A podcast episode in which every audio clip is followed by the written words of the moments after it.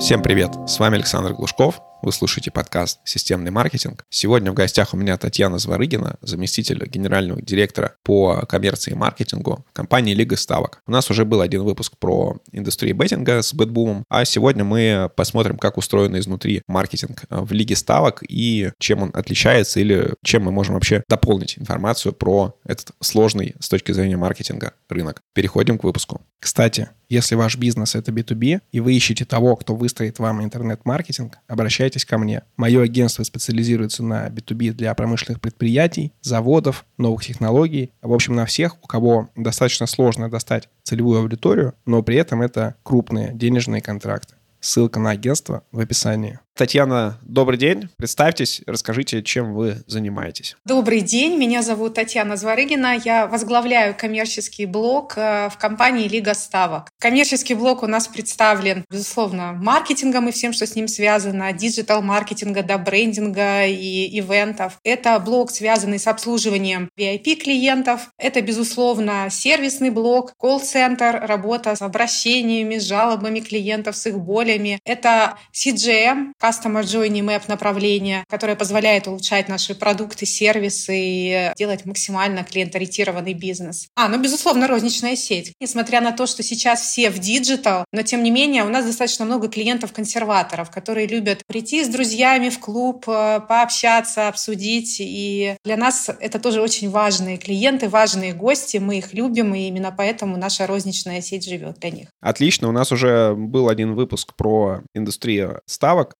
Там как раз мы обсуждали момент, что совершенно не пересекается аудитория тех, кто приходят в офлайн сделать ставку, и те, кто делает ее онлайн. Ну, либо там пересечение, но совершенно небольшое. Какие вы можете еще рассказать особенности рынка беттинга? В чем он отличается с точки зрения маркетинга? А я, кстати, не соглашусь с тем, что не пересекается. Возможно, у нас э, с нашим коллегам разные аудитории, разная структура баз. У нас очень даже пересекается, и достаточно много клиентов, которые в будни предпочитают делать ставки онлайн, а по выходным любят собраться с друзьями. У нас пересечение там из тех, кто посещает розничные клубы, порядка 50% так или иначе также имеют э, аккаунт онлайн и играют там, делают ставки там. Поэтому э, есть пересечение. И, безусловно, пандемия усилила это направление потому что а, когда клубы были закрыты, клиенты все-таки не хотели расставаться с любимым спортом и с любимым хобби, и поэтому действительно многие из них начали играть онлайн, им понравилось, и они остались в том числе и там, и любимые клубы не забывают. Если говорить про особенности спортивного маркетинга, то буду банальной, если назову, что самое главное — это привязка к спортивным событиям. Потому что без спорта мы не существуем как бизнес, спорт — это наша основа, мы развиваем спорт, мы вкладываем спорт, и все наши клиенты Э, сотрудники все за спорт. Это вот такая вот объединяющая ниточка в ДНК нашего бренда. Без спорта мы не можем жить. Как это соотносится с бизнесом? Первое, если мы вспомним пандемию, это, наверное, самое было грустное время для бизнеса, потому что представьте, одномоментно, я даже дату помню, 16 марта вдруг прекратились почти все спортивные события. Остались какие-то нишевые турниры там по теннису, где-то по волейболу, где-то что-то там в Латинской Америке. Основные события, которые любят наши клиенты которые их драйвят, драйвят, они вдруг одномоментно исчезли. Конечно, бизнес тут же упал на 50%, ну, не только у нас, у всех, кто так или иначе связан со спортом. И это, безусловно, было очень и очень грустно для нас. Другой момент, который очень тесно связан со спортивными событиями, это мы очень сильно зависим, например, от того момента, участвуют наши сборные в международных соревнованиях или нет. Это тоже вот одна из болей прошлого года. Потому что если мы вспомним чемпионат по хоккею, который проходил в мае прошлого года в Финляндии, и сравним его с предыдущими периодами, когда наши ребята, которые всегда были фаворитами в хоккее, поскольку мы, безусловно, великая хоккейная держава, то есть мы тут же увидели снижение оборота, снижение интереса наших клиентов, потому что, безусловно, у нас есть э, группа клиентов, которые любят болеть за наших, для которых этого важно, поддержать своих. Поэтому, безусловно, это сказывается на бизнесе. Другой пример — это, конечно, чем дольше команда участвует в соревновании, тем выше интерес. Это может быть команда, за которую болеет тот или иной игрок или национальная сборная. Например, вспомним, как в 2018 году успешно выступили наши футболисты на чемпионате мира по футболу, на родном. И, безусловно, это был э, высокий интерес, который очень активно стимулировал клиентов вовлекаться в беттинг. И, конечно, очень сильно это все влияло. Опять-таки, в этом году чемпионат мира по хоккею должен был быть в Санкт-Петербурге, как мы помним, но по определенным геополитическим причинам был перенесен в Финляндию и Латвию. Безусловно, мы такого накала страстей, который мог бы быть в Питере, не увидим, к сожалению, у финнов и у наших рижских друзей. Что еще влияет? Мы являемся генеральным партнером Федерации бокса России. Если вспомнить, например, боксерские поединки, то мы можем очень долго украшать ринг, брендировать его, делать красивым, узнаваемым. А главный матч может продлиться буквально несколько секунд. Это при том, что мы как бренд заинтересованы как можно длительном касании с брендом зрителя. Ну, то есть как бы тут уже приходится выходить из этих ситуаций и строить маркетинг таким образом, чтобы получать максимальную отдачу от спонсорства, от наших вложений в трансляции. Например, грамотно продумывать анонсную часть, делать промо, направленные на более активное вовлечение аудитории в данное мероприятие. Второй большой блок особенностей спортивного маркетинга именно в беттинге связан с законодательными ограничениями. Вы, наверное, уже знаете, что мы э, тот бизнес, которому вообще ничего нельзя нельзя. Мы настолько ограничены и настолько регулируемся, что у нас, с одной стороны, мы прям вот кристально чистые, как вот чистейший айсберг с точки зрения бизнеса, потому что мы действительно абсолютно открыты как бизнес. А с другой стороны, мы не можем использовать образы людей, образы животных, образы роботов, даже если что-то отдаленно похоже на человека или на то, что машину может вести человек, машина же у вас как-то едет. У нас были э, комические ситуации, когда мы пытались изобразить стадион в ролике издалека, издалека, и там какие-то вот такие спичечки у нас сидели. Ну, вы же спичечками хотите людей показать, и нам это ролики отказывали на телеканале юридические службы. То есть таких вот казусов много, именно поэтому ролики букмекеров такие странные. Там показывается все, что угодно, откуда-то выскакивающий мяч, там что-то прыгает, какая-то вот такая вот динамика, потому что действительно мы очень сильно ограничены. А именно поэтому для а, букмекеров, например, так важен нейминг турниров. Потому что когда к турниру присоединяется название букмекера, у нас есть возможность возможность больше поучаствовать в каких-то пресс-релизах, публикациях и даже разместиться на наружной рекламе. Это прям единственная лазейка. Мы, например, видим там Москва-Питер совершенно точно одним букмекером вешано, который как раз-таки вот этот момент использует. И последний момент отмечу, это, конечно, перегрев цен на трансляции спонсорства. Ввиду того, что инструментария мало, букмекеров не хватает э, на всех, у нас получается то, что мы начинаем вступать в конкуренцию за эти события, и, безусловно, цены на рекламу для букмекеров параметров, наверное, самые гигантские. Ну вот, наверное, вкратце все особенности. Я, наверное, могу еще очень много рассказывать про это, но вкратце, наверное, так. Сейчас мы поговорим про это все немножко детальнее. Еще добавлю, что ввиду такого большого количества ограничений, э, мало инструментаря и так далее, много законодательных запретов. Еще вот я вижу, что беттинг, как и инфобиз, это такая индустрия, где маркетинг максимально повторно использует своих клиентов, то есть работа с базой это поставлено на поток, то есть это вообще, наверное, одна из основ маркетинга. В остальных э, сферах я такого никогда не видел, то есть все больше нацелены на привлечение каких-то новых клиентов, и там, может быть, продажники работают уже со старыми. А можете рассказать про свои или, в общем, что можете рассказать про подходы к как раз сегментации базы, к хранению ее, может быть, переливу ее из офлайна в онлайн или наоборот и так далее? Да, вы здесь очень правы. Работа с базой — это, наверное, самое главное конкурентное преимущество, которое только здесь может быть. Мы используем несколько видов э, сегментации. Это самое распространенное в любом бизнесе RFM,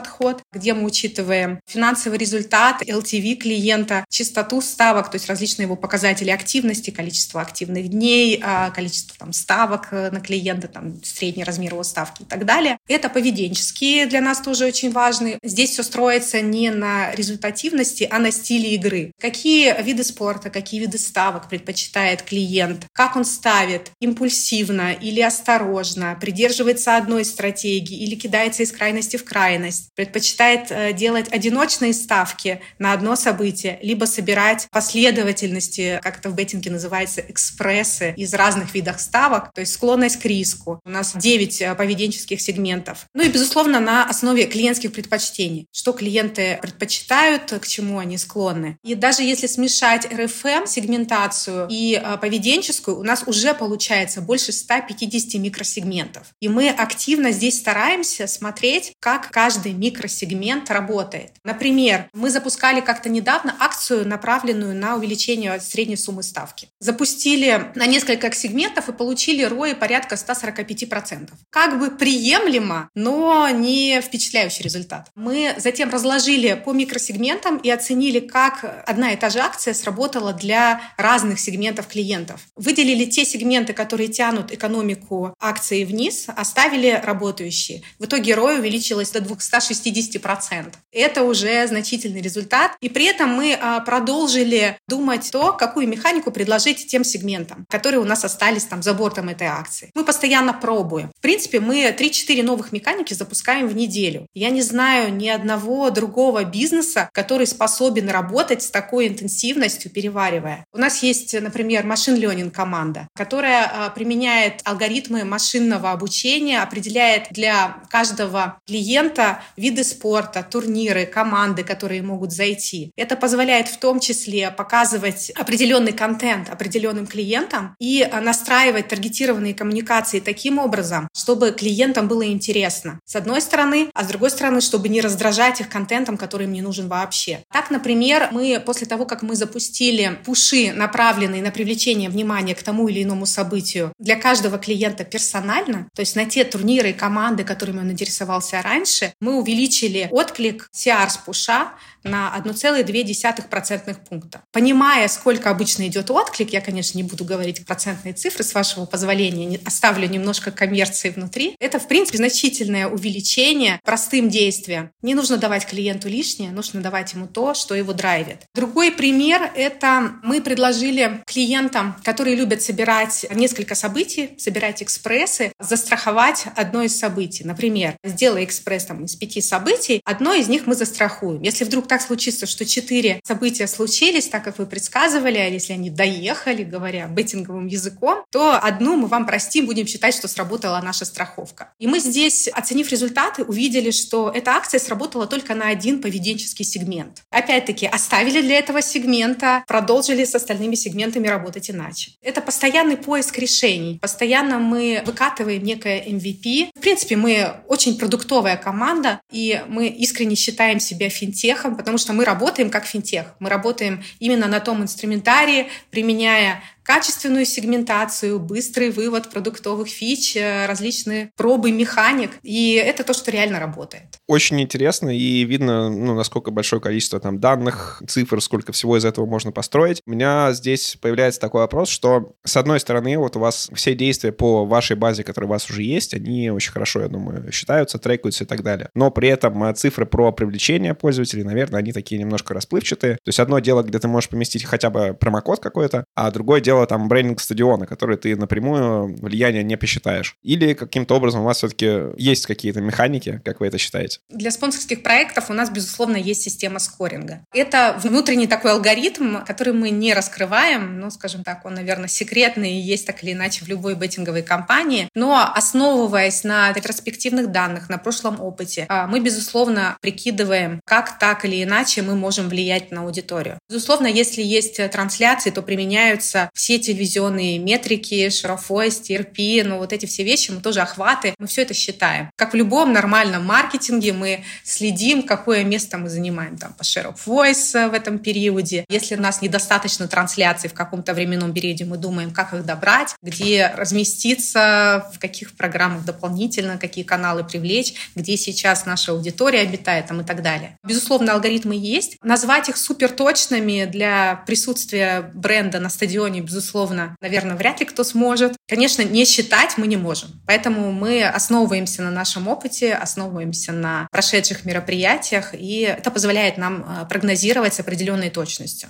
А что по поводу инфлюенс-маркетинга, так как он сейчас на подъеме, так как не только теперь в беттинге ограничен инструментарий, но в большом количестве сфер, и инфлюенс-маркетинг сейчас на подъеме. Что скажете по нему, насколько используете, и насколько использовали раньше, и увеличилось ли использование сейчас? Так или иначе, амбассадоров, инфлюенсеров мы привлекали и ранее, но в прошлом году у нас это вылилось просто ну, в настоящую стратегию. Сейчас у нас 10 э, э, амбассадоров, периодически привлекаем привлекаемых дополнительных блогерах, инфлюенсерах наших различных рекламных, диджитальных проектах. Это прежде всего наши олимпийские чемпионы. Это Алина Загитова, это Евгений Рылов, Александр Большунов, это, безусловно, Артур Даллаян, который очень активно участвует во всех наших диджитальных и интересных там блогерских интеграциях. Это ведущие Матч ТВ Мария Орзул, с которой мы, например, делаем программу отдельную Only Facts, где она приглашает известных гостей, футболистов, общается с ними в свойственной ей интереснейшей манере. Это Евгений Евневич, телеведущий также Матч ТВ, который активно участвует в различных наших блогерских активациях. Евгений Ловчев, э, Сергей Брейн, достаточно известный инфлюенсер в медийном футболе, блогер, и он совместно с ним мы делаем очень много интересного контента. Если говорить именно про стратегию в этом направлении,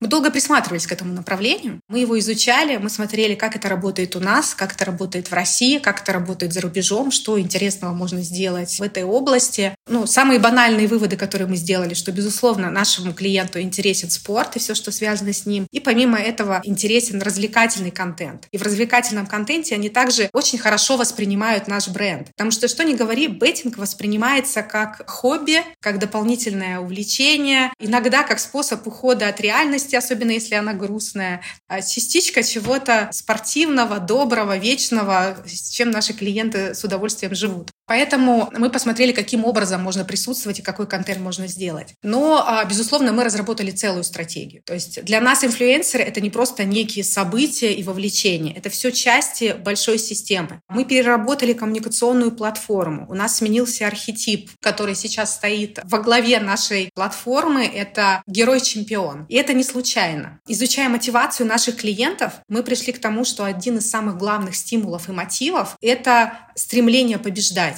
Наши клиенты любят чувствовать себя победителями, любят чувствовать вкус победы. Именно поэтому мы разработали такую вот чемпионскую коммуникационную стратегию, и каждый амбассадор привнес туда свои ценности. Конкретный даже выбор вот этих амбассадоров, он не случайен. Каждый работает на свою целевую аудиторию, и каждый встроен в CGM. Для нас это важно, что на всех этапах взаимодействия клиента с компанией мы его поддерживали, в том числе знакомыми, приятными ему людьми из мира спорта. Здесь, к примеру, очень важно быть вовремя. К примеру, мы переходили на новую телефонию прямо перед чемпионатом мира а, в Катаре. Было страшно, но мы понимали, что это все ради лучшего сервиса для клиента.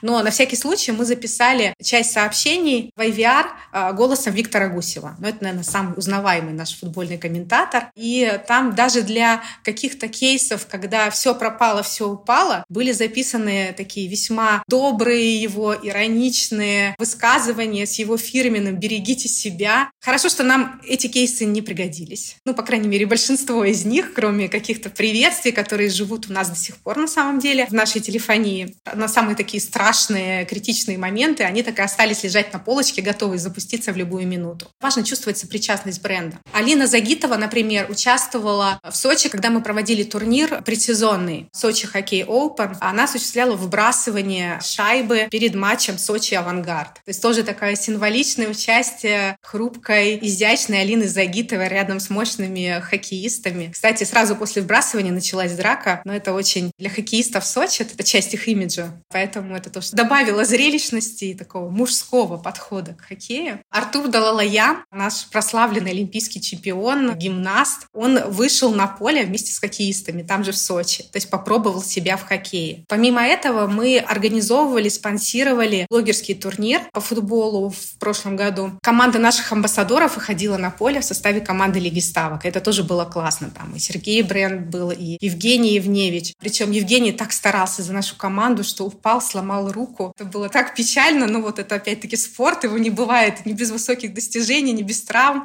Мы очень переживали. Женю потом сразу повезли в больницу, слава богу. Все хорошо закончилось. Но вот с какой самоотдачей работают наши амбассадоры. Это не просто прийти на передачу, сказать какие-то слова в поддержку. Это реально участвовать то есть жить внутри команды. Ну и, в принципе, тот контент, который мы делаем, его достаточно много. У нас есть на YouTube а, целая сейчас Суперлига. То есть это проект, связанный с созданием нашего собственного контента, интересного нашим клиентам. Там есть регулярная программа «Футбол» с Виктором Гусевым, трибют новостной программе на телевидении, выходившей в 2000-х. Там действительно есть очень много э, всего интересного, инсайтов, и она как раз-таки запустилась к чемпионату мира в Катаре. И те, кто слушал внимательно Виктора Гусева, могли услышать, что там было на самом деле очень много вещей, которые могли пригодиться в аналитической работе и делать э, грамотные ставки, потому что очень много там было всяких разных открытий. У нас есть онлайн-стримы с просмотром топ-матчей в футболе, куда мы приглашаем тоже очень интересных гостей. У нас есть челленджи Сергея Брейна с медийными футболистами, различные интервью. То есть мы стараемся жить одной жизнью с нашими клиентами, потому что, безусловно, спорт — это lifestyle. И популяризация спорта, мы ее воспринимаем как наша важная социальная задача. И это наш вклад. Кстати, мало кто знает, я не знаю, как вы общались с моим коллегом, рассказывал ли он, в принципе, о вклад букмекеров в спорт. Мало кто знает, и все очень удивляются тому, насколько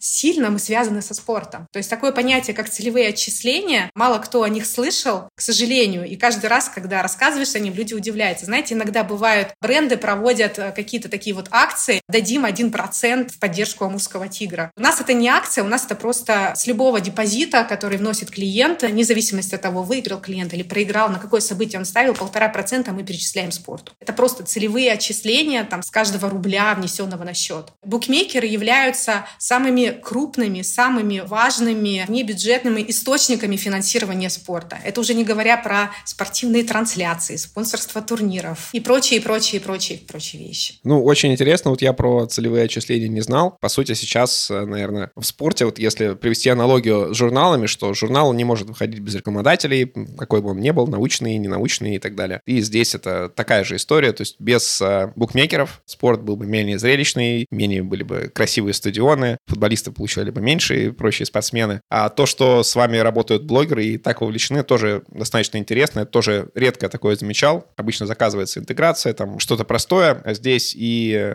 хорошие всякие пиар-ходы, и хорошая обратная связь от самих спортсменов. Татьяна, спасибо большое за выпуск. Было очень интересно. Напоследок хотелось бы от вас узнать, а какие будут тренды в этом году, может быть, в следующих годах в индустрии беттинга. То есть куда сейчас все идет? Есть ли вот этот э, переход э, в онлайн, не знаю, какие-нибудь игры, какие-то события, происходящие там, не знаю, в политике, еще какие-то? То, что касается трендов, то, безусловно, мы здесь идем в одном контексте со всем миром. Диджитализация продолжается. Безусловно, беттинг тоже становится все больше и больше digital. Но сейчас уже там более 80% беттинга в онлайне. Появляются новые форматы. Наша жизнь ускоряется, все становится быстрее. Если говорить про спортивные события, появляются новые форматы. Например, совместно с Федерацией хоккея России в прошлом году мы запустили, мы поддержали эту инициативу, а, запустили хоккейные турниры 3 на 3. То есть это а, такие вот быстрый чемпионат. Если обычный период там длится 20 минут перерыв, 17 минут сейчас, то здесь 8 минут, все динамично. Опять-таки с вовлечением блогеров, чтобы делать спорт максимально интересным для, в том числе для молодежной аудитории, чтобы их вовлечь, потому что это тоже очень важная наша социальная вещь, популяризация спорта. Например, мы поддержали турниры.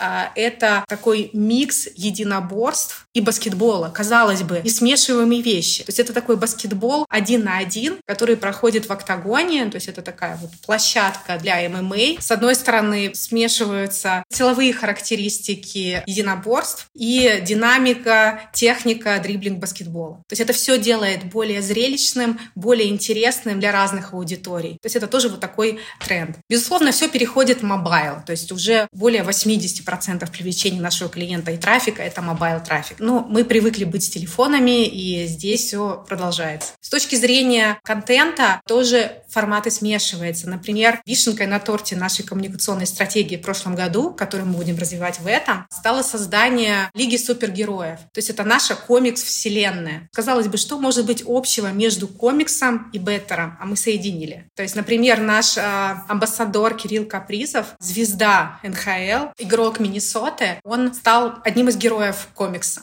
Там же появилась Алина Загитова со своими суперспособностями ледяными. Тут же Виктор Гусев с его мудростью Наша скобка, присутствующая в нашем логотипе, которая всегда символизировала футбольные ворота, стала порталом в новый мир. Туда же в комиксы мы зашиваем геймификационные механики для наших клиентов. И таких форматов будет все больше и больше, потому что мир становится быстрее, интереснее, динамичнее, и маркетинг становится таким же. И спортивный маркетинг здесь не исключение. Поэтому здесь, идя в ногу со временем, мы, безусловно, следуем за трендами, следуем за предпочтениями наших клиентов, и дальше будет только больше. Еще больше персонализации, геймификации, всего самого интересного, быстрого и захватывающего. Всем спасибо за внимание. Задать вопрос Татьяне можете по ссылке в описании, а вас попрошу подписаться на этот выпуск в том сервисе, где вы его слушаете. Спасибо.